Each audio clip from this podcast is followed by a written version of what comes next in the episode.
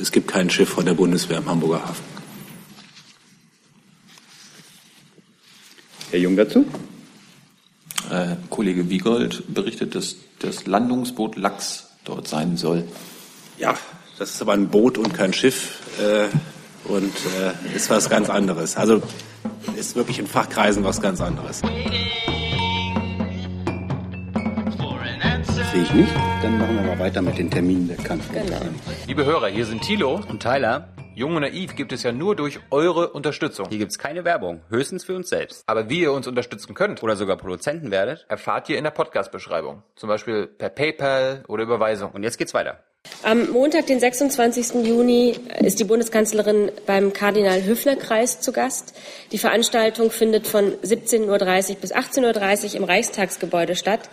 Die Bundeskanzlerin wird dort ein Grußwort halten und anschließend am Gedankenaustausch teilnehmen. Der Kardinal-Höfner-Kreis ist ein Zusammenschluss von christlichen Abgeordneten der CDU-CSU-Bundestagsfraktion, der sich als Forum engagierter Christen an der Nahtstelle zwischen Politik, Wirtschaft und Gesellschaft versteht.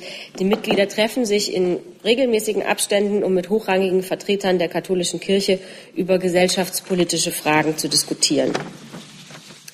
Am Abend ab 19 Uhr ist die Bundeskanzlerin dann zu Gast in der Gesprächsreihe Brigitte Live zur Bundestagswahl 2017 im Maxim Gorki Theater in Berlin. Im Rahmen der Gesprächsreihe begrüßt Chefredakteurin Brigitte Huber die Hauptakteure des Wahlkampfes 2017. Am 12. Juni war bereits SPD-Kanzlerkandidat Martin Schulz zu Gast und am 26. Juni folgt nun die Bundeskanzlerin. Am Dienstag, den 27. Juni, wird die Kanzlerin um 7.30 Uhr in der St. Hedwig-Kathedrale auf Einladung der CDU-CSU-Bundestagsfraktion an einer Totenmesse für den verstorbenen Bundeskanzler AD Helmut Kohl teilnehmen. Am Mittwoch tagt wie üblich um 9.30 Uhr das Kabinett unter Leitung der Bundeskanzlerin. Um 13.30 Uhr hält sie dann beim Kongress der CDU-CSU-Bundestagsfraktion Deutschland 4.0 eine Rede. Die gesamte Veranstaltung ist presseöffentlich. Um 14.30 Uhr nimmt die Bundeskanzlerin am, Tag, am Deutschen Bauerntag teil und hält dort auch eine Rede. Dies unterstreicht die hohe Wertschätzung der Bundesregierung für die deutsche Landwirtschaft, die großen Herausforderungen gegenübersteht. Der Deutsche Bauerntag findet jährlich statt, dieses Jahr unter dem Motto Gemeinsam Zukunft gestalten. Am Donnerstag, den 29. Juni um 9 Uhr wird die Bundeskanzlerin eine Regierungserklärung im Bundestag abgeben. Gegenstand der Regierungserklärung werden der Europäische Rat sein, der aktuell tagt, und ein Ausblick auf den G20-Gipfel am 7. und 8. Juli in Hamburg. Danach, ab 12 Uhr, lädt die Bundeskanzlerin zu einem G20-Vorbereitungstreffen mit europäischen Staats- und Regierungschefs ins Kanzleramt. Sie wird alle europäischen Teilnehmer am G20-Gipfel treffen. Es handelt sich hierbei um den Präsidenten der Europäischen Kommission Juncker, den Präsidenten des Europäischen Rates Tusk, den spanischen Ministerpräsidenten Rajoy, den französischen Staatspräsidenten Macron, die britische Premierministerin May, der italienische Ministerpräsident Gentiloni, der niederländische Ministerpräsident Rutte und die norwegische Ministerpräsidentin Solberg. Die Bundeskanzlerin wird ihre europäischen Partner persönlich über den Ablauf des G20-Gipfels informieren und mit ihnen die Schwerpunktthemen diskutieren. Damit reiht sich der Termin ein in die zahlreichen Reisen und Gespräche mit Staats- und Regierungschefs, die die Bundeskanzlerin im Vorlauf zum Gipfel in Hamburg unternommen und geführt hat. Nach dem Arbeitsmittagessen macht die Kanzlerin ein Abschlussstatement ähm, an der blauen Wand. Über mögliche weitere Pressetermine über, informieren wir Sie dann zeitnah. Um 17.30 Uhr des 29. Juni hält sie beim Kongress Verwaltigung ist eine Kriegswaffe eine Rede. Der Kongress beschäftigt sich mit dem Einsatz sexualisierter Gewalt als strategisches Mittel zur Kriegsführung. Ein aktuelles Beispiel ist etwa der Nordirak. In der Vergangenheit betraf das auch Ruanda, Bosnien und natürlich den Zweiten Weltkrieg. Be bewaffnete Konflikte haben in vielen Fällen unverhältnismäßig schwere Auswirkungen auf Frauen. Deutschland setzt sich deshalb national wie international für eine konsequente Umsetzung der VN-Sicherheitsratsrevolution 1325 zum Thema Frauen, Frieden, Sicherheit ein. Ein Ziel ist der bessere Schutz vor sexualisierter Gewalt. Gleichzeitig wird das Potenzial von Frauen bei der Förderung von Frieden und Sicherheit betont. Neben der Bundeskanzlerin werden auch Entwicklungsminister Müller, die VN-Sonderbeauftragte für sexuelle Gewalt in Konflikten, Dr. Pramila Petten und die Menschenrechtsaktivistin Bianca Jagger an der Veranstaltung teilnehmen. Der Kongress wird von der CDU-CSU-Bundestagsfraktion zusammen mit der Menschenrechtsorganisation Hava Help e.V. veranstaltet. Veranstaltungsort ist der Deutsche Bundestag. Am Freitag nimmt die Kanzlerin an einer Veranstaltung des Deutschen Raiffeisenverbandes teil und hält dort gegen 11.30 Uhr eine Rede. Anlass der Veranstaltung ist die Verabschiedung des langjährigen DRV-Präsidenten Manfred Nüssel, der dem Verband seit 1999 vorsteht. Am 1. Juli werden in Straßburg und Speyer dann die Trauerfeierlichkeiten für den verstorbenen ehemaligen Bundeskanzler Dr. Helmut Kohl stattfinden. Erstmalig in der Geschichte der EU wird es zu diesem Anlass einen europäischen Trauerakt geben, zu dem die drei EU-Institutionen Europäischer Rat, Europäisches Parlament und Europäische Kommission gemeinsam einladen. Der Trauerakt findet von 11 Uhr bis 13 Uhr im Europäischen Parlament in Straßburg statt. Die nach derzeitiger Planung vorgesehenen Redner bei diesem Trauerakt sind der Präsident des Europäischen Parlaments Antonio Taltani, der Präsident der Europäischen Kommission Jean-Claude Juncker, der Präsident des Europäischen Rats Donald Tusk, der ehemalige US-Präsident Bill Clinton, der französische Staatspräsident Emmanuel Macron sowie Bundeskanzlerin Angela Merkel. Nach dem europäischen Trauerakt werden die Trauerfeiern am späten Nachmittag in Deutschland fortgesetzt. Im Dom zu Speyer findet zunächst ein Requiem statt. Anschließend gibt es vor dem Dom ein militärisches Abschiedszeremoniell mit Ehrenformation der Bundeswehr. Die Bundeskanzlerin und weitere Vertreter der Verfassungsorgane nehmen daran teil. Im Anschluss daran wird der Verstorbene im Familien- und Freundeskreis auf dem Friedhof des Domkapitels im Adenauer Park in Speyer beigesetzt. Weitere Details zum Programm der Trauerfeierlichkeiten werden wir Ihnen baldmöglich mitteilen. Soweit die Termine der Kanzlerin. Schönen Dank, Frau Demmer. Und dann hat Herr Schäfer eine Reiseankündigung und zwei Mitteilungen. Ich mache gleich, ja? Ja, bitte. Also herzlichen Dank. Also, gut, guten ja. Morgen, äh, meine Damen und Herren. Das Erste, was ich Ihnen gerne sagen möchte von den drei Punkten, die ich habe, ist, dass äh, Herr Gabriel bereits vor einer guten halben Stunde in Paris gelandet ist. Er wird dort in diesen Minuten Konsultationen beginnen mit seinem französischen Amtskollegen Jean-Yves Le Drian.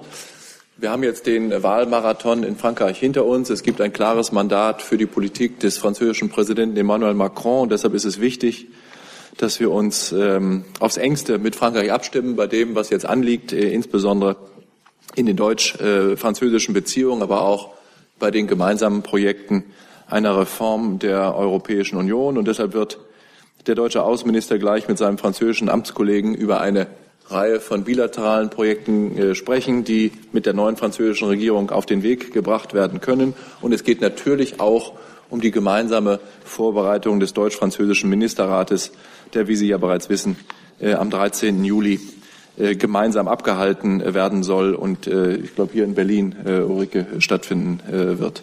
Gesprächsthemen werden natürlich auch die aktuellen Fragen der internationalen Agenda sein, die Lage in der Ukraine, darüber hat die Regierungssprecherin gerade schon äh, gesprochen, die Lage in Syrien und die Krise in äh, Katar. Der Minister reist dann von einem Partner im Westen äh, Deutschlands weiter nach äh, Osten, wo er die Nacht verbringen wird, nachdem er mit dem äh, tschechischen Ministerpräsidenten Sobotka zu Abend essen wird, wird er am Samstagmorgen, also morgen früh, mit dem tschechischen Außenminister konsultieren und mit ihm gemeinsam die Stadt Berun besuchen. Das ist die Partnerstadt Goslas. Und dort ist dann auch eine Pressebegegnung mit äh, dem deutschen und dem tschechischen Außenminister vorgesehen. Nein, falsch. Pressebegegnung ist in Prag und danach geht es dann nach Berun. Das ist äh, das Erste, was ich Ihnen sagen wollte. Das Zweite ist, ähm, äh, vielleicht haben Sie es in den Agenturen äh, schon äh, vernommen. Gestern hat der Generalsekretär der Vereinten Nationen Antonio Guterres den ehemaligen libanesischen Kultusminister Ghassan Salameh zum Nachfolger von Martin Kobler als seinem Sonderbeauftragten für Libyen und dem Leiter der Unterstützungsmission der Vereinten Nationen für Libyen ernannt. Ich möchte dafür die Bundesregierung sagen, dass wir Herrn Salameh bei seiner neuen Aufgabe in einem wahrlich komplizierten außenpolitisch wie innenpolitischen Umfeld in Libyen viel Glück wünschen äh, und hoffen, dass er das nötige Glück hat, um das schwierige Dossier Libyen voranzubringen. Ich kann zusichern, dass Deutschland die Vereinten Nationen und Herrn Salamé bei der Vermittlung einer inklusiven politischen Lösung in Libyen nach allen Kräften unterstützen wird. Und das ist eine gute Gelegenheit, hier noch einmal ähm, ausdrücklich Botschafter Martin Kobler für seinen beinahe zweijährigen unermüdlichen Einsatz als Sonderbeauftragter der Vereinten Nationen für Libyen zu danken. Martin Kobler hat immer wieder mit einer Vielzahl von Vorschlägen und Initiativen neue Wege zur Konfliktlösung äh, aufgezeigt. Es brauchte langen Atem und ständige Kommunikationsbereitschaft auch gegenüber bekanntermaßen schwierigen Akteuren im außenpolitischen Umfeld, aber auch in Libyen. Martin Kobler hat stets unterstrichen, dass nur ein politischer Kompromiss der Bevölkerung Frieden, Sicherheit und Teilnahme, Teilhabe am Wohlstand der libyschen Nation bringen kann. Er hat systematisch die regionalen und internationalen Akteure einbezogen und die wichtige, ja die entscheidende Rolle der Vereinten Nationen bei der Konfliktlösung in Libyen gestärkt. Martin Kobler hat den Vereinten Nationen in Libyen ein Gesicht gegeben, und zwar auch wirklich mit persönlichem Mut, indem er immer wieder in Tripolis etwa direkt aus dem Auto ausgestiegen ist, äh, im Zweifel gegen den Rat seiner Sicherheitsberater, um mit den Menschen in Libyen direkt zu sprechen, auf dem Markt, im Krankenhaus oder auch in den fürchterlichen Detention Centers, in denen Flüchtlinge untergekommen sind. Für diese offene und mutige Wahrnehmung seines Mandates gebührt Martin Kobler höchster Respekt und Anerkennung. Und dafür möchte ich ihm auch im Namen der Bundesregierung danken. Das war das Zweite, was ich Ihnen sagen möchte. Und dann drittens möchte ich Ihnen aus aktuellem Anlass ein paar Sätze sagen zur Haltung der Bundesregierung zur Religionsfreiheit. Wir waren doch sehr überrascht und ehrlich gesagt auch ziemlich betroffen von manchen Stellungnahmen, unter anderem des Präsidiums für Religionsangelegenheiten oder Dianet, einer dem türkischen Ministerpräsidenten unterstehenden staatlichen türkischen Behörde. Deshalb möchte ich hier in aller Klarheit Äußerungen zurückweisen, die ganz offensichtlich darauf abzielen, Menschen in Deutschland das Recht zur freien Ausübung ihrer Religion abzusprechen und das Recht auf freie Meinungsäußerung einzuschränken. Ich möchte ausdrücklich hinzufügen, wie, wo, wann und in welcher Weise Menschen ihre Religion pflegen und ausüben, ist keine Angelegenheit des Staates. Im Gegenteil, der Staat hat nach unserem Verständnis sicher keine Zuständigkeit zur Beurteilung theologischer Fragen, sondern die Pflicht, die Religionsfreiheit genauso zu schützen wie die Meinungs- und die Pressefreiheit. Das tut die Bundesregierung und dem fühlen wir uns tief verpflichtet, und zwar ohne Wenn und Aber. Die Religionsfreiheit ist in Deutschland ein hohes Gut, ein Grundrecht mit Verfassungsrang, ein Recht, das ausdrücklich von der Europäischen Menschenrechtskonvention garantiert wird, ein Recht, dem in unserer Verfassung und dem politisch der gleiche Rang zukommt wie der Meinungs- und der Pressefreiheit. Wir haben vor einigen Wochen hier in Berlin im Auswärtigen Amt eine große Konferenz der Religionen abgehalten, auf der sich alle Teilnehmer und gerade die Vertreter der großen monotheistischen Religionen darüber einig waren, welche Verantwortung den Religionen und den Vertretern der Religionen für den Frieden auf der Welt und auch für Dialog und Austausch zukommt und wie wichtig der Respekt davor ist, wie andere Menschen ihre Religion ausüben. Ich danke Ihnen. Vielen Dank, Herr Schäfer. Zum gleichen Thema Herr Plate. Ja, danke schön. Ich möchte nur für das Bundesinnenministerium zu dem letzten Punkt, zu dem Herr Schäfer vorgetragen hat, ausdrücklich äh, seinen Vortrag unterstreichen und ähm, auch das äh, Befremden des Bundesinnenministeriums über diese Äußerungen zum Ausdruck bringen. Äh, gerade wenn solche Äußerungen, wenn man bei solchen Äußerungen nicht ausschließen kann, dass sie auch geeignet sind, äh, den äh, Frieden innerhalb Deutschlands äh, zu gefährden, dann ist das etwas, was man nicht so einfach hinnehmen kann. Und seien Sie sich sicher, dass jedenfalls auf den Gesprächskanälen, für die das Bundesinnenministerium Verantwortung trägt, das auch bilateral angesprochen werden wird. Vielen Dank, Herr Plate. Dann kommen wir zu Ihren Fragen und zu den Fragen, mich kurz sozusagen die Termine der Kanzlerin. Gibt es Fragen zu den Terminen der Kanzlerin? Bitte schön. Zu dem äh, deutschen Teil des, ähm, der Trauerfeierlichkeiten für Helmut Kohl hätte ich gerne gewusst, wie so ein militärisches äh, Abschiedszeremoniell aussieht.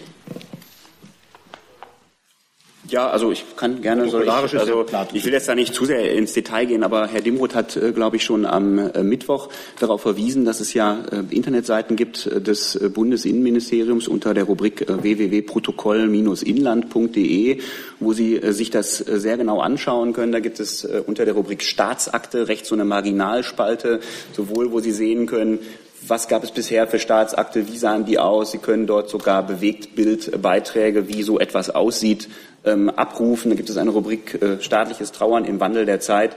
All das äh, empfehle ich. Das ist ehrlich gesagt, glaube ich, die bessere Beschreibung, als wenn ich das jetzt äh, vortrage. Aber Sie müssen sich das jedenfalls, und das kann man vor die Klammer ziehen, so vorstellen wie den militärischen Abschiedsteil äh, bei den Staatsakten der letzten Zeit.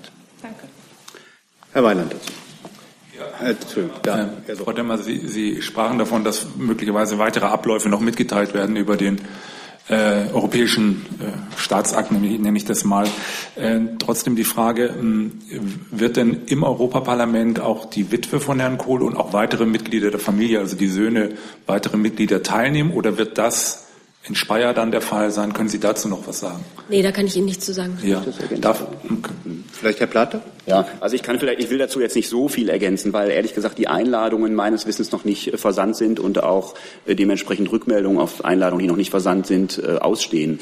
Aber ähm, jedenfalls ist es so, dass diese Person, die Sie genannt haben, zu dem Einladungskreis beider Elemente, sowohl des europäischen als auch des deutschen Elementes, bezählen werden. Herr Jessen dazu. Ja, Frage schließt sich ähm, da an. Sie haben ja gesagt, Frau Demmer, die Beerdigung findet dann im privaten und ähm, Freundeskreis äh, statt. Äh, ist da die Bundesregierung in irgendeiner Form in einer beratenden, vermittelnden Rolle, weil das ja offensichtlich äh, vielleicht nicht so ganz klar ist, wer alles zum Familienkreis äh, gezählt wird. Es ist privat, es ist Sache der Familie, klar, aber in einer solchen Situation könnte es ja sein, dass man in einer vermittelnden Rolle tätig ist. Kann jemand was dazu sagen? Ja, auch da will ich nicht viel äh, dazu sagen, weil, wie Sie richtig sagen, ähm, äh, das auch sozusagen sich auf private Dinge bezieht, äh, zu denen die Bundesregierung und auch nicht das Bundesinnenministerium spricht. Was ich aber sagen kann, ist, dass natürlich zu der Gesamtorganisation, die, das betrifft alle Teile der Veranstaltung, das Protokoll Inland des Bundesinnenministeriums in engem Kontakt ist, sowohl mit den europäischen Stellen als auch mit der Witwe des Verstorbenen sowie seinen Söhnen und äh, den Ressorts der Bundesregierung, die betroffen sind, insbesondere weil Vertreter von ihnen auch äh, zu diesen Veranstaltungen erscheinen werden. Ähm, man darf das dann vermutlich so verstehen, dass die Beratungs- oder Gesprächstätigkeit der Bundesregierung auch darauf abzielt, dass dieser Rahmen ein so würdiger wie möglich sein wird das Bundesinnenministerium, das ja in der letzten äh, Zeit, in den letzten Jahren immer äh, federführend Staatsakte und vergleichbare Veranstaltungen organisiert hat, ist immer äh, bestrebt gewesen, dass ähm, ein der Würde der Veranstaltung angemessener Rahmen ähm, am Ende auch dort sichtbar wird. Und so wird es auch hier sein. Gibt es weitere Fragen zu dem Komplex? Herr Weiland eine Frage, jetzt weiß ich nicht an wen, ob an Herrn Plate oder Frau Demmer. Gibt es denn den Wunsch von der Seite der Witwe oder vielleicht auch von weiteren Familienmitgliedern, dass neben den Persönlichkeiten aus der Politik auch äh, noch ein Redner äh, oder eine Rednerin auftritt, die die Familie oder die Witwe vorschlagen wird auf einer der beiden Veranstaltungen? Also ein, gibt es also welche Redner schon feststehen, ähm, hat ja, äh, glaube ich, sowohl Herr äh, Dimroth am Mittwoch als auch jetzt nochmal heute Frau Demmer skizziert. Und es ist bei dieser Veranstaltung ebenso wie bei den Staatsakten der Vergangenheit immer so, dass selbstverständlich die Rednerliste im Benehmen mit allen Beteiligten äh, zustande kommt. So war es immer, so ist es auch hier. Zusatz? Also es gibt noch keine, Sie haben noch keine Informationen aus, aus den Teilen der Familie, die daran äh, daran teilnehmen, ob es da den Wunsch gibt, nochmal eine eigenen, ein eigenes, selber vielleicht eine Rede zu halten oder jemanden äh, zu entsenden, der auch nochmal im Namen der Familie oder an einem Teil der Familie ein, eine Rede hält. Ich habe zu meiner äh, bisherigen Antwort, die, glaube ich, in dem Punkt relativ klar war, gar nichts hinzuzufügen im Moment. Die Redner werden mitgeteilt, wenn sie feststehen. Okay. Gibt es weitere Fragen zu dem Komplex? Das sehe ich nicht. Dann kommen wir zu den Reiseankündigungen der beiden der jetzt schon stattfindenden Reise, gerade in Paris und Prag. Gibt es dazu Fragen? Sehe ich nicht. Zum neuen Libyen-Beauftragten bzw. zum Scheidenden? Sehe ich auch nicht. Dann zur Religionsfreiheit. Herr Weiland zuerst. Bitte. Ähm, eine Frage ans, ja, im Grunde genommen an, an Auswärtiges Amt, Kanzleramt, aber auch an das Bundesinnenministerium. Es ist ja guter Brauch mittlerweile, dass deutsche Spitzenpolitiker beispielsweise zum Fastenbrechen mit Muslimen zusammenkommen oder auch Moscheen aufsuchen. Frage vielleicht ganz konkret an Herrn Schäfer und in dem Fall an Herrn Plater, als Ihr Minister ist ja involviert in der Islamkonferenz. Gibt es die Absicht, vielleicht diese neu gegründete Moschee zu besuchen und damit auch ein symbolisches Zeichen zu setzen? Durch einen der Minister oder vielleicht auch durch die Kanzlerin? Herr Gabriel hat nach meiner Erinnerung in der letzten Woche an einem IFTA in der Botschaft der Vereinigten Arabischen Emirate teilgenommen. Äh, weitere, über weitere Pläne kann ich nicht berichten. Ich kann auch über ganz konkrete Terminpläne der nächsten Zeit, äh, die das äh, Thema Fastenbrechen betreffen, im Moment nichts berichten. Vielleicht kann ich es nachreichen. Es mir jetzt gerade jetzt ehrlich gesagt nicht in Erinnerung, wie da die Planungen ganz genau sind. Die Kanzlerin hat auch keine. Sie über die Termine der Kanzlerin habe ich jetzt für nächste Woche berichtet und alle weiteren Termine kommen dann immer am Freitag der Vorwoche. Gibt es Herr Steiner? Ja, ganz kurz nochmal, Herr Plate, Herr Schäfer. Äh, ich habe jetzt noch nicht so ganz verstanden, was Sie aus Ihrer Kritik an den Dianet-Äußerungen für eine Konsequenz ziehen. Können Sie da irgendwie nochmal für mich klar sagen, was jetzt sozusagen Ihre eigentliche Forderung ist, Ihre Erwartungshaltung ist? Wollen Sie beginnen, soll ich? Wie Sie wollen. Also ich kann vielleicht noch ganz kurz sagen, weil ich ja gerade auch auf die Frage der Konsequenzen eingegangen bin. Ähm, ich weiß nicht, vielleicht ist es untergegangen, akustisch oder so. Ähm, also erstens äh, ist es so, dass wir solche Äußerungen nicht hinnehmen und wir das hier gerade ja zurückgewiesen haben. Jedenfalls für das Bundesinnenministerium kann ich das sagen. Zum Zweiten habe ich angekündigt, dass das in den bilateralen Gesprächen mit der türkischen Seite Thema sein wird. Ich glaube, so richtig unklar ist es nicht, ist mein Eindruck, oder? Ich würde mir unter Konsequenzen sicherlich was anderes vorstellen, aber ähm, vielleicht hat Herr Schäfer noch was. Vielleicht sollten Sie sich dann an die Spitze der Bundesregierung wählen lassen, Herr Steiner, damit Sie das dann auch umsetzen können, was Sie sich so alles vorstellen.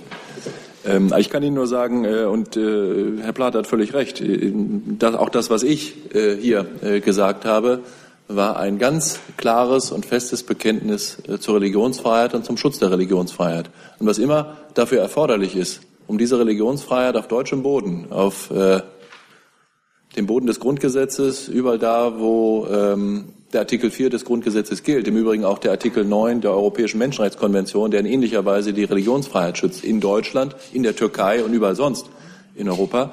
Da werden wir uns mit aller Kraft dafür einsetzen, dass diese Religionsfreiheit respektiert wird und insbesondere von staatlichen Autoritäten im In- oder im Ausland. Gibt es weitere Fragen zu dem Komplex? Herr, Herr, Herr Plate, äh, DITIB äh, als äh, ja, deutsche Organisation der Dianet äh, ist ja auch äh, in der Islamkonferenz vertreten. Die Frage ist, äh, ob es nicht aus Sicht von Dianet eine natürliche Form der Einmischung ist, da sie ja auch als Akteur hier äh, in, mit Moscheen vertreten ist und aktiv ist. Und zweitens äh, endet der Ramadan heute, morgen ist Eid, also von daher sicher keine Einladung mehr zum Fastenbrechen. Ja, das zweite war, glaube ich, keine Frage, sondern ein Kommentar. Das erste war eine Frage äh, dazu, aus welcher Motivation heraus Dianet sich geäußert hat. Das ist, denke ich, eine Frage, die Sie an Dianet richten müssten, nicht an das BMI. Äh, ich wüsste aber gerne, ob Sie meinen, dass die möglicherweise ein anderes Recht haben als, weiß ich was, die äh, Religionsbehörde äh, in Ägypten, die sich ja auch dazu geäußert hat, die ja nicht hier in dieser Form andockt. Ich äh, glaube, es war gar nicht äh, exklusiv auf ähm, Äußerungen nur eines Urhebers gemünzt, was Herr Schäfer und ich gesagt haben. Jedenfalls ist es aus den Äußerungen, die ich getätigt habe, mir ehrlich gesagt nicht erinnerlich. Äh, und äh, Sie haben ja gehört, wie wir das äh, bewerten. Und an dieser Bewertung ändert sich durch jetzt Ihren Einwurf, der eher Kommentarcharakter hat, nichts. Sie meinten also auch Ägypten damit? Ausdrücklich, Frau Klesmann, das müssten wir dann im Protokoll nachlesen. Was ich gerne vorgetragen hätte, wäre auf jeden Fall, ich glaube, das habe ich auch, dass wir uns gegen all diejenigen da ähm, klar positionieren, die ähm, Meinungen und Stellungnahmen geäußert haben. Äh, dass es äh, insbesondere dann problematisch ist, wenn es staatliche Institutionen sind, habe ich, glaube ich, auch deutlich gemacht. Herr King. Ja, Dominic Kane, Al Jazeera English. Herr äh, Dr. Schäfer, Sie haben schon gerade über Pressefreiheit gesprochen. Also heute hat Saudi-Arabien und einige andere arabische Länder 13 Forderungen gegen Katar getan und gemeldet. Und ein Teil dieser Forderungen ist, dass Al Jazeera soll sofort schließen. Also meine Fragen sind, Glaubt der Minister, äh, Herr Gabriel und die Regierung, dass diese Forderungen sind vernünftig? Und dann die zweite Frage ist, was soll das heißen für Pressefreiheit? Sie haben gerade über äh, Pressefreiheit gesprochen. Was soll das heißen, was heute passieren ist? Also zunächst mal ähm, habe ich, äh, ich nehme an, wie Sie, den Medien heute Nacht und heute Morgen entnommen, dass es eine 13 Punkte umfassende Liste geben solle, die äh, Katar über die kuwaitische Vermittlung übergeben worden sei, mit Forderungen, die in absehbarer Zeit, ich glaube in zehn Tagen zu erfüllen wären. Aber ich zitiere da nur ähm, Nachrichten äh, aus den Medien. Ähm, mir und ich glaube dem Auswärtigen Amt insgesamt ist nicht bekannt, ob das, was die Medien berichten, tatsächlich den Tatsachen entspricht. Deshalb bin ich sehr, sehr vorsichtig äh, in einer Bewertung, weil ich nicht weiß, ob das, äh, was in Medien steht, in diesem Falle tatsächlich, tatsächlich zutrifft. Äh, eins ist klar, ähm, wir haben alle äh, gemeinsam ein Interesse daran, dass ähm, der seit dem 5. Juni ausgebrochene Konflikt äh, eingehegt wird und dass die Konfliktparteien miteinander beginnen zu reden. Ähm, wenn es zutreffen sollte, dass die kuwaitischen Vermittlungsbemühungen immerhin einen dünnen Gesprächsfaden wieder aufnehmen lassen, dann wäre das schon mal eine gute Nachricht. Ich glaube aber nicht, dass es in diesem Stadium, in dem wir gar nicht wissen, ob das, was die Medien schreiben, tatsächlich zutrifft, ähm, wenn man das schon schlau kommentiert, ähm, dann ist das, glaube ich, keine gute Idee. Es sollten zunächst erstmal die Konfliktparteien tun. Und äh, unser Bekenntnis zur Pressefreiheit gilt selbstverständlich äh, auch für Medien, die nicht oder nicht nur in Deutschland angesiedelt sind. Weitere Fragen zu dem Komplex, der etwas fließend aus dem Komplex Religionsfreiheit übergegangen ist, sehe ich jetzt nicht. Dann ist Herr Steiner mit einem mir genannten Thema dran, Vorratsdatenspeicherung. Ja, richtet sich an Frau Beer-Hennay und richtet sich an Herrn Wagner. Ich würde ganz gerne wissen, wie weit Sie denn mit, der, mit Ihrer jeweiligen Hausprüfung des EuGH-Urteils zur Vorratsdatenspeicherung vom Dezember gekommen sind. Aktueller Anlass natürlich der Beschluss des OVG in Münster. Ja, vielen Dank für die Frage, Herr Steiner. Ähm, ähm, Sie wissen ja, dass neben ähm, dem gestern, der gestrigen Entscheidung auch Klagen ähm, zur Einführung einer Speicherfrist äh, zum Gesetz über die Einführung einer Speicherfrist und einer Höchstspeicherfrist für Verkehrsdaten beim Bundesverfassungsgericht anhängig sind. Ähm, sicherlich ist diese Entscheidung ähm, erstmal abzuwarten, wie auch die Hauptsacheentscheidung in Köln. Ähm, und ähm, Ihnen wird ja sicherlich auch geläufig sein, dass das Bundesverfassungsgericht zwei Eilanträge in der Sache abgewiesen hat. Das ist erstmal alles, was ich dazu sagen kann. Ähm, wie gesagt, die Hauptsacheentscheidung und die Entscheidung des Bundesverfassungsgerichts bleiben abzuwarten. Ähm, ja, ich kann insoweit auch nur dem zustimmen und äh, das auch von unserer Seite bestätigen, dass wir das natürlich prüfen, dass wir natürlich jetzt auch nach dem ähm, Beschluss des OVG Münster ähm, abwarten müssen, was in der Hauptsache geschieht und äh, auch die zwei äh, Bundesverfassungsgerichtsentscheidungen abwarten müssen und dann natürlich äh, sorgfältig prüfen müssen, wie wir damit umgehen. Nachfrage an Frau Beer-Hennay. Ähm, Sie hatten eben gesagt, äh, dass aufgrund der Verfahren, die anhängig sind und so weiter, Sie sich, äh, wenn ich es richtig verstanden habe, nicht so wirklich inhaltlich dazu positionieren können. Jetzt ist aber so, dass Sie uns ähm, kurz nach dem Urteil des EuGH hier gesagt hatten, jetzt nicht vielleicht Sie persönlich, das weiß ich nicht mehr genau, ähm, dass es eine interne Prüfung des Urteils und seiner Auswirkungen geben würde und dass die irgendwann auch abgeschlossen sein würde. Das wäre ja auch eine Vorbedingung dafür, dass man vor dem Bundesverfassungsgericht überhaupt argumentieren könnte. Ist denn da ein Zeithorizont inzwischen absehbar? Kann ich im Moment nicht sagen. Die Überlegungen sind im Moment oder die Prüfungen sind noch nicht abgeschlossen zurzeit. Frau Kollegin dazu. Die Entscheidung aus Münster wurde ja auch als Fingerzeig gewertet äh, mit Blick auf die anstehenden anderen Gerichtsentscheidungen. Jetzt äh, am 1. Juli beginnt ja die Pflicht für die Telekommunikationsunternehmen, die Daten aufzuzeichnen.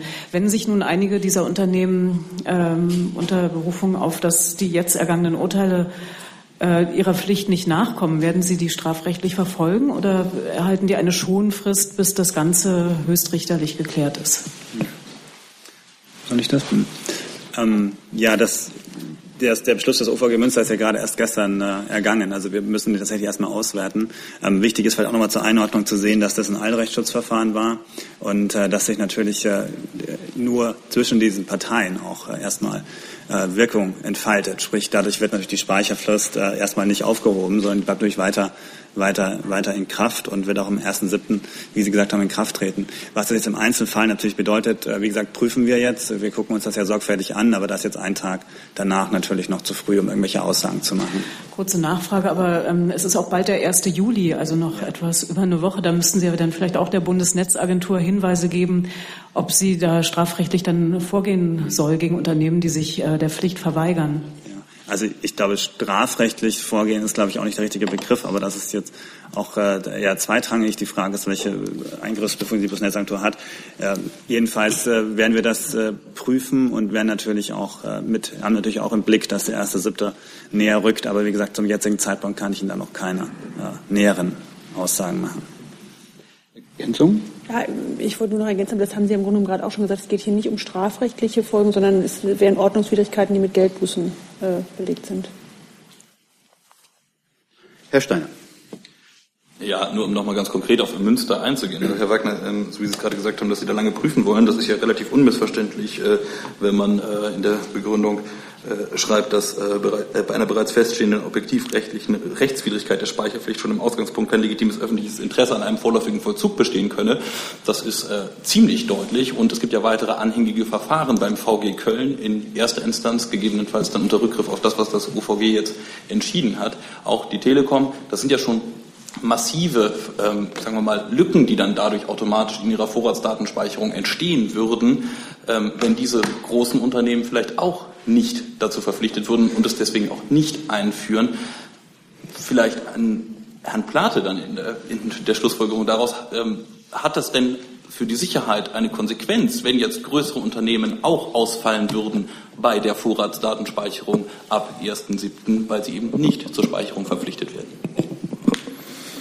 Ja, so richtig kann ich jetzt nicht erkennen, äh, welcher Teil dieser Frage jetzt eigentlich an mich äh, so richtig gehen soll. Also das ist ja im Moment noch hypothetisch. Wir haben hier einen Beschluss in einem Eilrechtsstreit mit Geltung inter partes. So, der wird jetzt ausgewertet. Das haben die äh, Kollegen, die hier für Zuständigkeit äh, besitzen, gesagt, sodass mir doch äh, das, was Sie sozusagen als Grundlage einer daran anknüpfenden Fragestellung formulieren, mitnichten festzustehen scheint. Das war ein Wortzitat. Das verstehe ich jetzt nicht. Habe ich nicht verstanden, die Frage. Aber gut. Ich kann es auch nochmal versuchen. Also, schlicht und einfach. Es gibt jetzt ähm, diesen Beschluss des OVG Münster, der betrifft die SpaceNet. Das ist ein relativ kleiner Provider. Der betrifft nicht so wahnsinnig viel der Vorratsdatenspeicherung insgesamt. Jetzt gibt es allerdings auch größere Provider, beispielsweise die Deutsche Telekom, bei denen ebenfalls Verfahren anhängig sind, auf dem genau gleichen Wege, VG Köln fortfolgend. So. Wenn dort sich nun an dem OVG Köln Urteil orientiert wird, was nicht gerade unwahrscheinlich ist, dann würde auch dort einstweiliger Rechtsschutz greifen, dann würde auch dort die Umsetzung der Vorratsdatenspeicherung ausgesetzt werden. Was bedeutet das für die Sicherheitslage, wenn das nicht umgesetzt wird?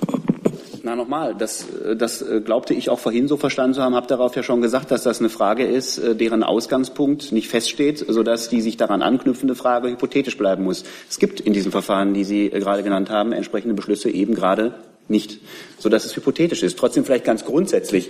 Der Minister hat sich ja, äh, der ist nicht federführend, wie Sie wissen, für das Thema, aber hat sich ebenso wie der Federführer äh, dahingehend geäußert, dass es ein erheblicher Sicherheitsgewinn wäre, wenn wir diese äh, Mindest- und Höchstspeicherfristen bekommen mit entsprechender Umsetzung. Bisher haben wir sie faktisch nicht. Sie haben gerade selber gesagt, 1. Juli.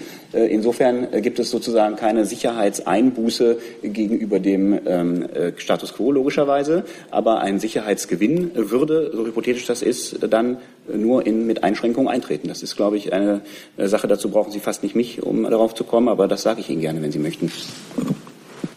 Gibt es weitere Fragen zu dem Komplex? Das sehe ich nicht. Dann sind die Themen auf meiner Liste abgehakt und Herr Jung hat, glaube ich, die nächste Frage. Ja, Schäfer, haben wir am Mittwoch nicht mehr geschafft. Ähm, wie bewerten Sie denn die Änderung der Thronfolge in Saudi-Arabien? Ähm, begrüßt die Bundesregierung, dass jetzt Mohammed bin Salman äh, der neue König werden soll? Ja, wir nehmen das zur Kenntnis, äh, dass es Änderungen in der saudischen Thronfolge äh, gegeben hat. Die Bundesregierung kennt nicht nur den König, äh, sondern auch den jetzigen Thronfolger, den bisherigen stellvertretenden Kronprinz gut. Es gibt da ähm, Gesprächskanäle, die, die wir nutzen können. Und ansonsten sind das Entscheidungen, die einem souveränen anderen Staat obliegen, die wir nicht inhaltlich kommentieren. Zusatz? Gab es eine vielleicht offizielle Gratulation von der Regierungsseite, Frau Demmer und Herr Schäfer? Ähm, der Salman ist ja der Verteidigungsminister. Die äh, Saudis führen gerade so viele Kriege wie nie, unterstützen auch islamistische und teilweise terroristische Gruppen, äh, führen Krieg im Jemen. Glauben Sie, dass Herr Salman der äh, bestmögliche neue Führer Saudi-Arabiens werden äh, würde? Frau Demmer? Also, es ich kann ist, Ihnen von nichts berichten. es ist offensichtlich, dass ähm, der Sohn des Königs als Verteidigungsminister, als in unterschiedlichen Funktionen Verantwortlicher für gesellschaftliche und wirtschaftliche Reformprozesse in Saudi-Arabien, als ähm, ähm, Leiter des Divan des Königs und in anderen Funktionen große Verantwortung äh, nunmehr trägt für sein Land und äh, für die Region, dass äh, Saudi-Arabien ein wichtiger Spieler ist auf der großen Bühne der Welt, mag man daran erkennen, dass Saudi-Arabien Mitglied der G20-Staaten ist und deshalb ein Vertreter Saudi-Arabiens äh, auch in absehbarer Zeit zu uns nach Hamburg kommen wird, um an den unter deutschem Vorsitz ausgetragenen äh, G20-Gipfel äh, teilzunehmen. Und dass wir uns wünschen, dass ähm, Saudi-Arabien seiner Verantwortung für Stabilität, ähm, Sicherheit, Frieden und gute Entwicklung äh, in der Region gerecht wird, äh, das trifft zu. Und äh, genau diese Verantwortung, die wir da in Saudi-Arabien sehen, die werden wir natürlich auch mit dem neuen Thronfolger, Verteidigungsminister und Sohn des Königs besprechen. Das ist doch völlig selbstverständlich. Gibt es weitere Fragen zu der Thronfolge? Sehe ich nicht. Dann ist Herr Jessen dran. Herr Dr. Schäfer, es gibt äh, Medienberichte, die sich offenbar auf einen Bericht des UN-Generalsekretärs Guterres stützen, denen zufolge ähm, es eine zunehmende Unterstützung syrischer Rebellengruppen ähm, auf den Golanhöhen durch äh, Israel, durch die israelische Armee äh, gibt.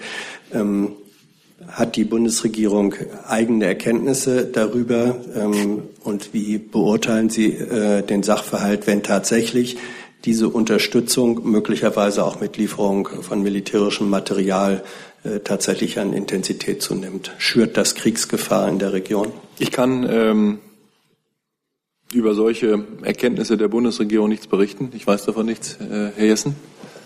Dass ähm, das, was in der Region geschieht, allen voran in Syrien, aber nicht nur in Syrien, unmittelbar auch Risiken, ja Gefahren mitbringt für die Sicherheit Israels, liegt auf der Hand.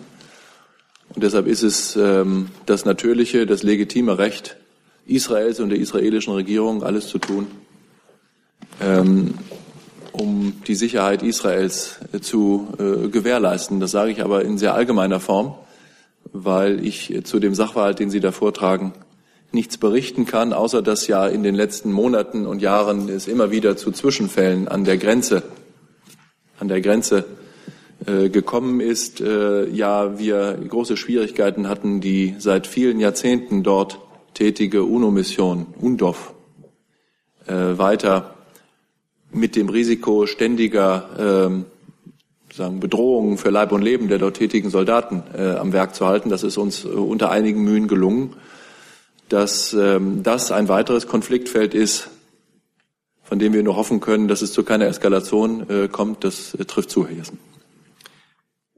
Ja, äh, aber Sie werden doch sicher in der einen oder anderen Form äh, den Bericht von Herrn äh, Guterres dann auch noch äh, tiefer analysieren.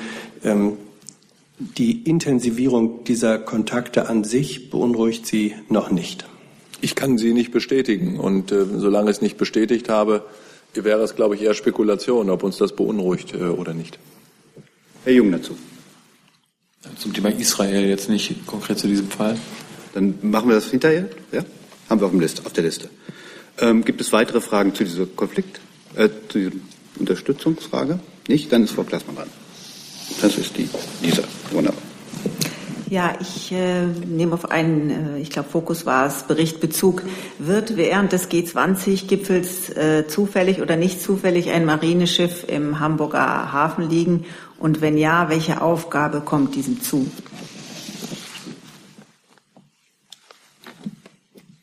Das einzige Marineschiff, äh, ich habe eben noch mal mit der Marine gesprochen, kurz, das uns bekannt ist, äh, das einzige äh, Schiff, was da im Hamburger Hafen liegt, das ist eine Fregatte, die der Werft gehört. Es gibt kein Schiff von der Bundeswehr im Hamburger Hafen. Herr Jung dazu? Äh, Kollege Wiegold berichtet, dass das Landungsboot Lachs dort sein soll. Ja, das ist aber ein Boot und kein Schiff. Äh, und äh, ist was ganz anderes. Also ist wirklich in Fachkreisen was ganz anderes. Schiff fängt erst ab einer bestimmten Größe an. Äh, ein Landungsboot, äh, das ist sozusagen zu dem äh, für den kurzfristigen Transport offen gedacht, so wie man sich das vorstellt. Sicherlich nicht das, äh, was hier in dem Bericht skizziert wird. Ja, laut Bundeswehr ist es formal ein Kriegsschiff der deutschen Streitkräfte. Ja, okay, gut. Äh, wenn Sie es so genau nehmen, dann mache ich es mal vollständig. Ja. Also was sind Beiträge der Marine äh, im Rahmen von äh, G20? Es gibt zwei Unterwasserdrohnen vom Typ Remus mit dazugehörigem Bedienerpersonal. Äh, damit kann man ein Sonar äh, vom Meeres- oder Flussboden oder Hafenboden in diesem äh, Fall machen. Dann gibt es tauchmedizinisches Fachpersonal, was dort sich bereithält und äh, eventuell unterstützen könnte, falls es dort äh, zu Tauchunfällen kommt. Und wir sind auch darauf eingestellt, äh, Personal für Wach- und Sicherungsaufgaben in den militärischen Liegenschaften in Hamburg noch zu stellen. Und es gibt noch ein paar Amtshilfeanträge, die auch noch vorliegen. Äh, deswegen ist der Lachs ist noch gar nicht äh, gesichert, dass der dort teilnimmt. Das ist nämlich einer dieser Amtshilfeanträge für ein kleines Landungsboot Lachs äh, und auch noch drei Marinehubschrauber, über die ist aber noch nicht entschieden. Zusatz? Und äh, stimmt es, dass dem Bundeswehrpersonal das Tragen der Uniform verboten ist? Ich kann nicht nachvollziehen, was äh, da, leider nichts nachvollziehen, was in dem Bericht drin steht. Gibt es weitere Fragen zu dem Komplex Bundeswehrunterstützung für G20? Sehe ich nicht. Dann hat der Jung die nächste Frage. Ähm, Herr Schäfer, können Sie uns ein Update geben zu Herrn Yücel und den anderen fünf deutschen, äh, deutsch-türkischen Inhaftierten in, den, in der Türkei? Ja, ich muss Ihnen ehrlich sagen, dass ähm, die Lage sich nicht verbessert hat, sondern eher verschlechtert hat. Bisher, das wissen Sie, Herr Jung, weil Sie selber nachgefragt haben. Während ich mit Ihnen rede, suche ich mal gerade nur den Vorgang hier raus, damit ich Ihnen auch nichts Falsches erzähle. Äh, war immer die Rede von sechs Personen, die in der Folge des Putschversuches in der Nacht vom 15. auf den 16. Juli 2016 mit auch oder nur deutscher Staatsangehörigkeit von den türkischen Sicherheitsbehörden festgenommen worden sind. Wir müssen jetzt davon ausgehen, da gibt es noch eine kleine, kleine Kautele zur Frage der deutschen Staatsangehörigkeit bei einer Person, dass es nicht mehr sechs Personen sind, sondern dass es neun Personen sind. Bei allen gilt das, was für Frau Tolu und was für Herrn Yücel gilt. Wir bemühen uns mit allem Nachdruck darum, die ähm, konsularische Betreuung sicherzustellen. Wir verfolgen so nah das geht den Fortgang der strafrechtlichen Ermittlungsverfahren, wenn man denn von Fortgang sprechen kann. Weder im Fall Tolo noch im Fall Yücel ist erkennbar, dass es spürbar Fortschritte gibt, die in, in, in Richtung einer bald stattfindenden Hauptverhandlung gehen. Und deshalb bleibt es dabei, dass aus unserer Einschätzung die fortwährende Verhängung von Untersuchungshaft problematisch ist, wenn nicht äh, gar rechtswidrig. Denn äh, ähm, es muss, müssen gute Gründe dafür vorliegen äh, im Strafprozessrecht dafür, dass man ähm, jemanden in seiner Freiheit nehmen kann und ihm die Freiheit entziehen kann. Und in all diesen Fällen arbeiten wir daran mit den zuständigen türkischen Stellen, ähm, dass es vorangeht. Und äh, wie gesagt, der, die Lage ist eher schlechter geworden im Laufe der letzten beiden Wochen als besser. Zusatz. Äh, können Sie es mal erklären jetzt? Also äh, die drei neuen Fälle, sind das jetzt Fälle, die jetzt in den letzten zwei Wochen neu dazugekommen sind oder im Laufe des vergangenen Jahres hinzugekommen sind und Sie wurden jetzt einfach so spät informiert darüber, dass es auch deutsche Angehörige sind? Ich habe es. Bitte erklären Sie es mal ausführlich. Ja, naja, es ist ja so, ähm, ist, ist ja kein Naturgesetz, dass eine deutsche Auslandsvertretung in der historischen oder politischen oder juristischen Sekunde, in der ein deutscher Staatsangehöriger in der Türkei oder sonst wo festgenommen wird, davon auch erfährt sondern äh, es braucht einen Informationskanal, über den das geschieht. Und wir hatten über die Frage der konsularischen Betreuung und der völkerrechtlichen Pflichten in diesem Zusammenhang schon ganz häufig gesprochen. Da gibt es eben den, den Artikel 36 des Wiener Übereinkommens über konsularische Beziehungen, der dem Gaststaat, der einen ausländischen Staatsangehörigen festnimmt, die Pflicht auferlegt, äh, dessen Auslandsvertretung äh, zu kontaktieren, es sei denn, der Staatsangehörige dieses, dieses Staates möchte das ausdrücklich nicht. Einen solchen Fall in der Türkei jedenfalls kennen wir nicht. Und deshalb ähm, gelangen Informationen über in der Türkei verhaftete deutsche Staatsangehörige manchmal auf verschlungenen Wegen zu uns. Ähm, manchmal ist es, wie im Fall Tolu, eine besorgte Familie, die uns von dem Verschwinden einer Familienangehörigen berichtet. Manchmal in anderen Fällen ist es auf den dafür vorgesehenen Wegen der türkische Staat, der uns über, unterrichtet über die Festnahme eines deutschen Staatsangehörigen. Und äh, manchmal ist das eben so, dass das etwas länger äh, dauert. Und gerade weil es für uns so schwierig ist, Konsularbesuche durchzuführen und wir deshalb sagen, auf Informationen aus zweiter Hand oder gar vom Hörensagen angewiesen sind, ist das für uns so schwierig, wie ich Ihnen das hier gegenüber ständig ganz transparent und offen mache, dass wir es häufig mit Informationen zu tun haben, die eben nicht wirklich äh, bestätigt und belastbar sind, gerade weil es uns verwehrt wird, in einen schnellen, zügigen ähm, Kontakt mit dem betroffenen Deutschen in türkischer Haft zu treten, so wie das Völkerrecht das vorsieht. Herr Steiner. Ja, Herr Schäfer, jetzt ähm, versuche ich dann doch nochmal tatsächlich äh, diese Plus drei jetzt zu verstehen. Ähm, sind das jetzt drei Fälle, die Ihnen von den türkischen Behörden benannt wurden? Sind darunter Fälle, die Ihnen jetzt von den türkischen Behörden benannt wurden? Über was für Zeiträume sprechen wir da? Also können Sie uns da ein bisschen. Ich äh, verstehe Ihre Frage nicht. Ja, die Frage ist sozusagen diese drei Menschen mehr, die jetzt sozusagen in Ihrer Neunerliste sind. Mhm. Ähm, in diesen drei Fällen ist es so, dass die Menschen in der Türkei festgenommen wurden und sie jetzt einfach nur mit großer Verzögerung informiert wurden seitens der zuständigen Behörden.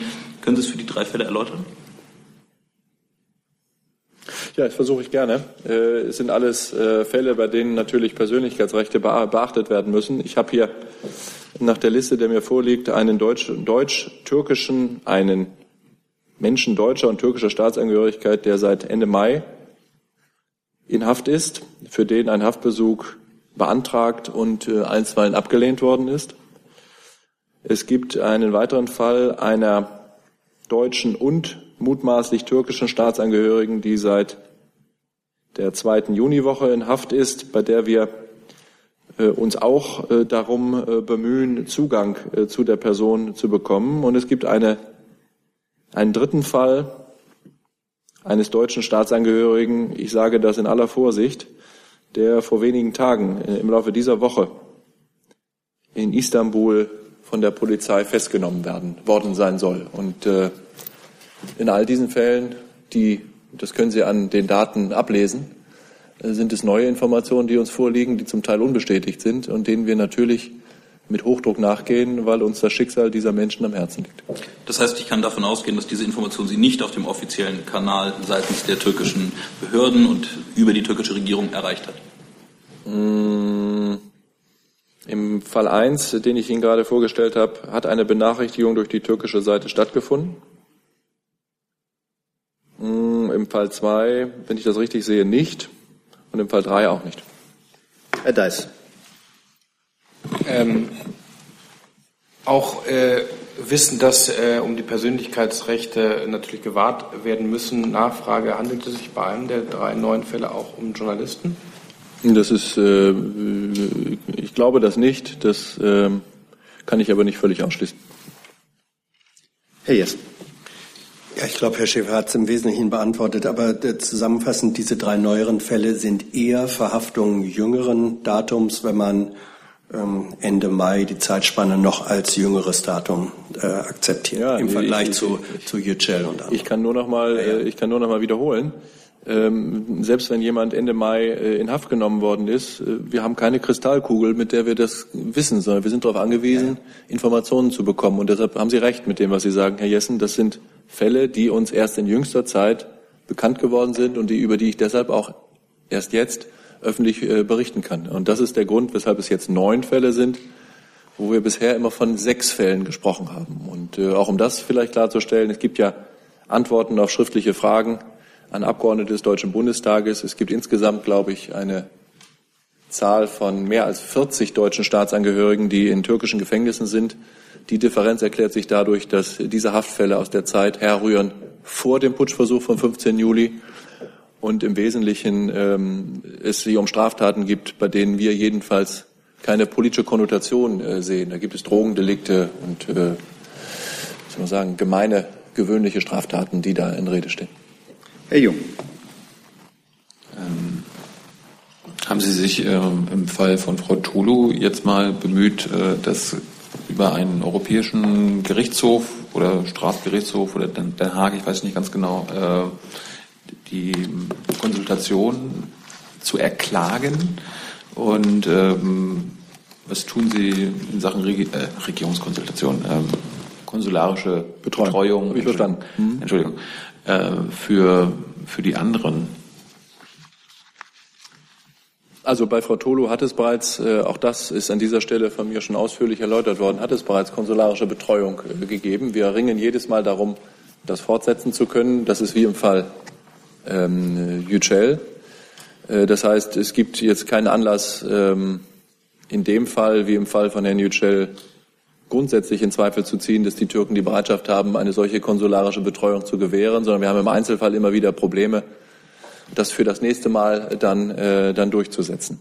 Ich kann Ihnen von keinen äh, konkreten Plänen berichten, in einem oder jedem dieser Fälle in irgendeiner Weise mit dem türkischen Staat äh, sich vor Gericht auszutragen. Das äh, ist erstens furchtbar langwierig und zweitens angesichts der Dringlichkeit der Fälle wahrscheinlich auch nicht unbedingt zielführend, sondern worum es uns geht, ist in Kontakten mit der türkischen Regierung auf allen Ebenen die Rechte dieser Menschen äh, klarzustellen und einzufordern. Und äh, das fließt ein in die insgesamt unter schwierigen Bedingungen noch stattfindenden politischen Beziehungen zwischen Deutschland und der Türkei. Und wir werden natürlich das Schicksal dieser Menschen bei all dem, was wir da hoffentlich in den nächsten Monaten vielleicht mal wieder erreichen können, nicht außer Acht lassen. Zusatz? Ist davon ausgegangen, dass bei den drei neuen Fällen es auch um Anklagen, um den Terrorismus und alles, was damit zusammenhängt, zu tun hat. Und äh, gibt es neben Frau Tolu äh, noch eine andere weibliche Gefangene von diesen neun oder ist Frau Tolu die einzige Frau unter diesen neun? Also, dass ich sie führe hier in einer Liste von Deutsch, deutschen Staatsangehörigen, die nach dem Putschversuch in Haft geraten sind, äh, sollte für Sie schon ein Anhaltspunkt dafür sein, dass es in der Tat um Strafvorwürfe geht im Zusammenhang mit äh, den Ereignissen. Das äh, kann ich bestätigen. Und jetzt lassen Sie mich äh, schauen, dann sage ich Ihnen auch, um wie viele Männer und wie viele Frauen es sich handelt.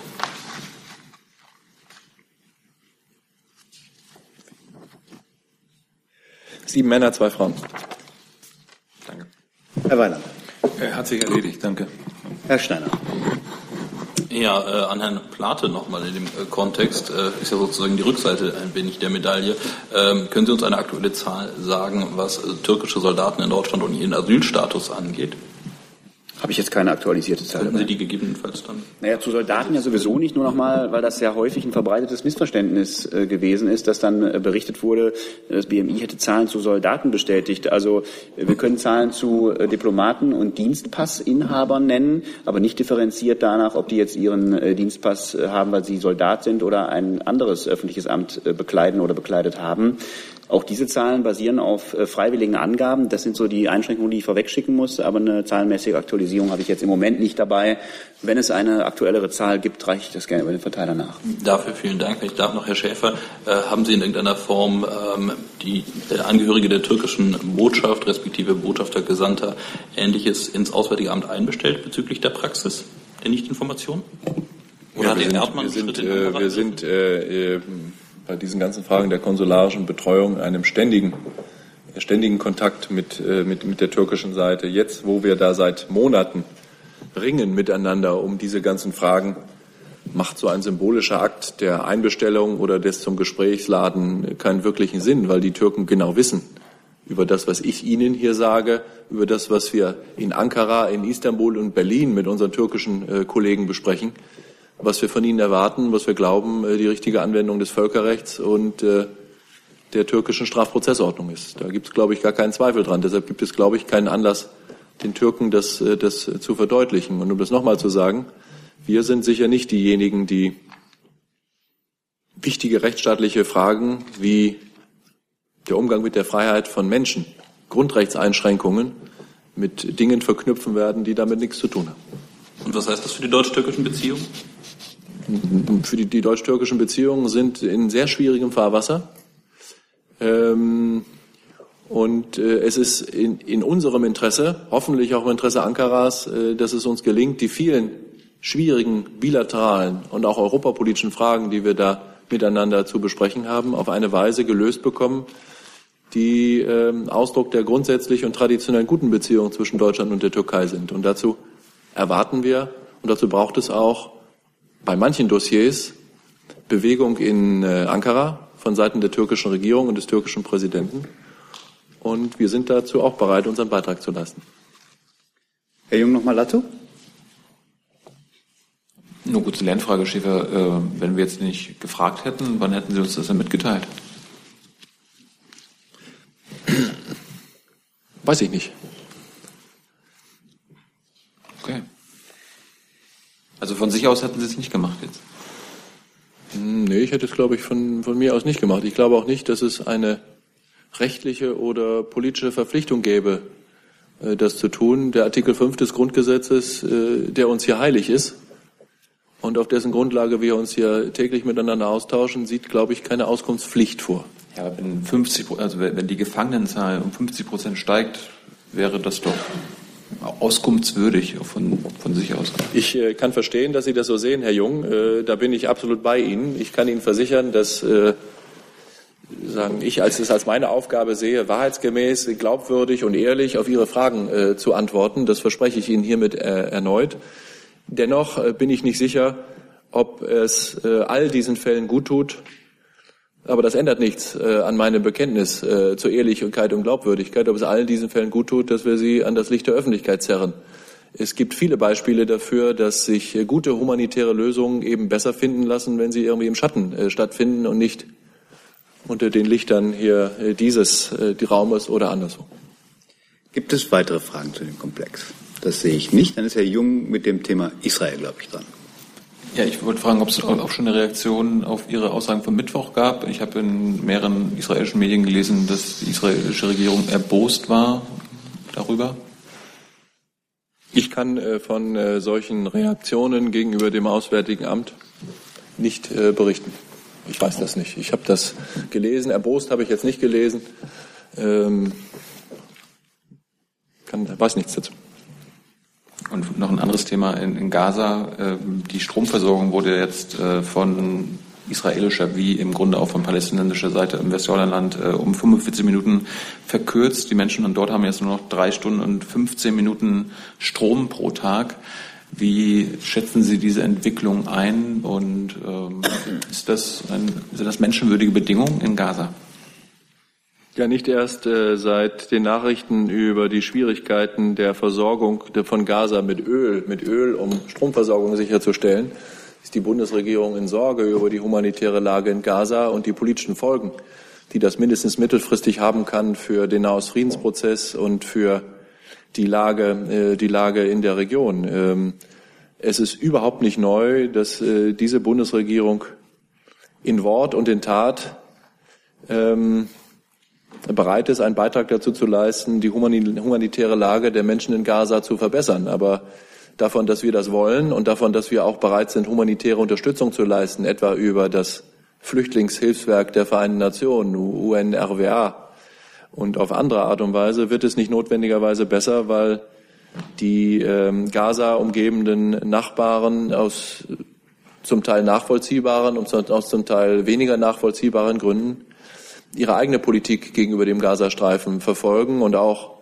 der Umgang zwischen den politisch Verantwortlichen in Ramallah im Westjordanland Und äh, in Gaza-Stadt ist nicht immer so, äh, wie das manchmal in Sonntagsreden bekundet wird. Und äh, deshalb gilt unser Aufruf im Grunde an alle Beteiligten, ähm, der, der schwierigen humanitären Situation in Gaza Aufmerksamkeit zu schenken, im Rahmen des jeweils politischen Möglichen zu helfen. Wir sind dazu bereit, unseren Beitrag zu leisten und immer daran zu denken, dass sich eine solche für viele Menschen in Gaza als verzweifelt und aussichtslos darstellende Lebenssituation irgendwann dann auch ähm, womöglich fatale politische Folgen haben kann. Ich selber bin vor zwei Jahren in Begleitung des damaligen Außenministers das erste Mal in meinem Leben in Gaza gewesen und äh, das hat auch bei mir persönlich einen tiefen Eindruck hinterlassen, wie die Lebenssituation der Menschen ist.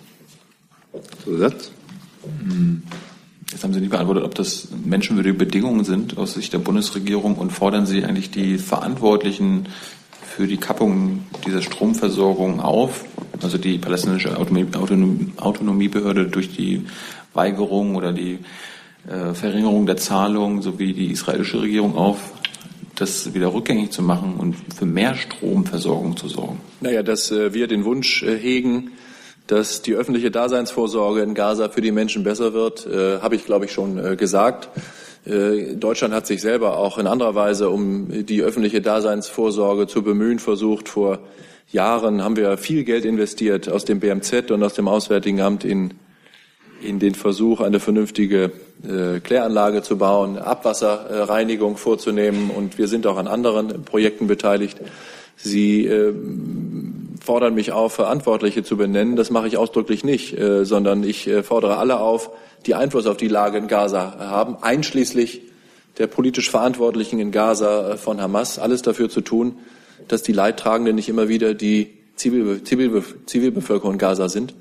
Äh, das sind die nämlich. Und aus Sicht von äh, denen, und ich erinnere mich da gut an Gespräche, die Herr Steinmeier mit Schulkindern geführt hat oder auch mit Menschen geführt hat, die in Gaza leben, ja leben müssen. Das ist schon erschütternd, wie die Lebensverhältnisse da sind. Gibt es weitere Fragen zu dem Komplex? Das sehe ich nicht. Dann kommen wir zu einer letzten Frage. Kollege. Frage an Herrn Schäfer. Wie kommt das Auswärtige Amt mit seinen Bemühungen voran, die Sicherheitslage in Afghanistan neu zu bewerten? Ja, es gilt äh, das, was ähm, von Seiten der Bundesregierung gesagt worden ist, dass wir so schnell wie wir das können ähm, eine solche Neubewertung äh, vornehmen. Das geschieht ähm, unter deshalb schwierigen Bedingungen, weil, wie Sie wissen, vor einigen Wochen die, es den Anschlag auf ähm, die deutsche Botschaft in Kabul gab, die bis auf weiteres sagen als Ort, um der gewöhnlichen Arbeit einer deutschen Auslandsvertretung nachzugehen, nicht geeignet ist. Ähm, ich kann Ihnen sagen, dass unser Botschafter, Botschafter Hassmann in Kabul vor Ort ist und seiner Tätigkeit, sondern die diplomatischen Beziehungen mit Kabul zu unterhalten und im Rahmen der internationalen Gemeinschaft mit Afghanistan zusammenzuwirken, äh, davon unbeeinträchtigt ist. Und dass das gilt, was die Bundesregierung gesagt hat, dass wir, sobald das geht, im Laufe der nächsten Wochen und Monate ähm, die gewünschte und äh, vielleicht auch erforderliche Neubewertung vornehmen werden. Kleine Nachfrage. In der Presse war zu lesen, dass bis Juli diese Einschätzung vorliegen soll. Ist das denn zu schaffen, wenn Sie jetzt sagen, im Laufe der nächsten Wochen und Monate? Also, äh, was ich Ihnen äh, zusichern kann, ist, dass das so schnell geht, wie es unter den obwaltenden Umständen möglich ist. Herr Jung dazu. Ja, auch Afghanistan, aber ein bisschen anderes Thema. Afghanistan will im Sommer nächsten Jahres die Parlamentswahlen nachholen und der Chef der Wahlkommission Ahmad Jai fordert die internationale Gemeinschaft und damit auch die Bundesregierung auf, diese Wahl zu unterstützen. Tut das die Bundesregierung, Herr Schäfer?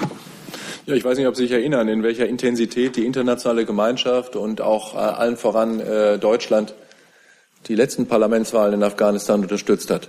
Da gab es Nachauszählungen äh, im Präsidentschaftswahlkampf mhm. und auch äh, Wahlen, die seit 2001 in Afghanistan durchgeführt worden sind, haben immer wieder nicht nur Finanzierung, sondern auch logistische, politische und sonstige Unterstützung der internationalen äh, Staatengemeinschaft erforderlich gemacht.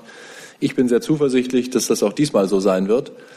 Es ist, na, wie soll ich sagen, jetzt kein optimaler Zustand, dass äh, die Wahlen erst in der zweiten Hälfte des nächsten Jahres stattfinden sollen, weil eigentlich die, die Legislaturperiode dann schon längst abgelaufen ist. Aber man kann eben Afghanistan nicht äh, nach, den, äh, nach den Maßstäben messen, nach denen wir unsere äh, demokratische parlamentarische ähm, unser Staatswesen beurteilen würden. Und deshalb ist es gut, dass es zu dieser Ankündigung gekommen ist. Es ist gut, dass sich die Ägypter, die afghanische Staatsführung zur Durchführung solcher Parlamentswahlen bekennt. Es ist gut, dass es frische demokratische Legitimität in Afghanistan gibt. Und ob und wie, also ob, äh, kann ich im Grunde sagen, ja, sicher wird die internationale Gemeinschaft Afghanistan dabei helfen, diese Wahlen durchzuführen. Wie das geschieht und was der konkrete Beitrag Deutschlands dabei sein wird, das ist zurzeit noch ein bisschen früh, aber seien Sie gewiss, dass wir auch bei dieser Frage, nämlich bei dem Versuch, demokratische Legitimität in das äh, afghanische Staatswesen sozusagen einzuflößen, äh, sicher nicht stillsitzen werden. Haben Sie einen Kommentar, haben Sie einen Kommentar zu der Taliban-Warnung an die, an die NATO äh, bezüglich der Truppenverstärkung in Afghanistan? Da sagt die Taliban, wenn ihr denkt, dass ihr unsere Entschlossenheit brecht mit eurer militärischen Präsenz und einem Truppenaufbau, dann macht ihr einen Fehler. Wir, wir glauben, dass ähm, Afghanistan bis auf weiteres äh, auf unsere Hilfe angewiesen ist, wobei unsere Hilfe weit mehr als militärische ist.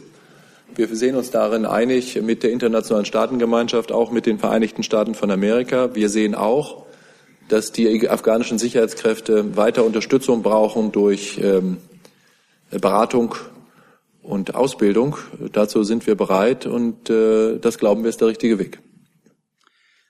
Ich sehe jetzt keine weiteren Fragen. Schönen Dank. Und Frau Klaasmann, doch nicht jetzt und ganz zum Schluss. Das stimmt nicht. Aber eine letzte Frage. Liebe Hörer, hier sind Thilo und Tyler. Jung und naiv gibt es ja nur durch eure Unterstützung. Hier gibt es keine Werbung, höchstens für uns selbst. Aber wie ihr uns unterstützen könnt oder sogar Produzenten werdet, erfahrt ihr in der Podcast-Beschreibung. Zum Beispiel per PayPal oder Überweisung. Und jetzt geht's weiter.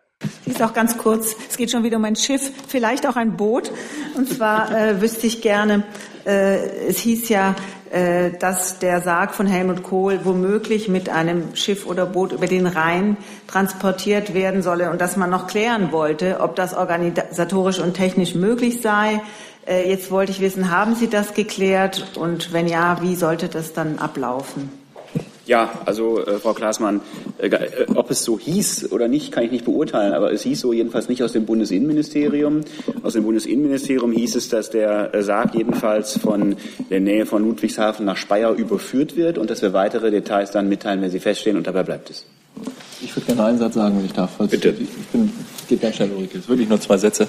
Die Kollegen haben mir mitgeteilt, äh, dass wir davon ausgehen können, dass es im Fall Yücel, auch im Fall Tolu, in absehbarer Zeit, nämlich im Laufe der nächsten zwei Wochen, wieder die Gelegenheit gibt, für uns äh, konsularische Besuche durchzuführen.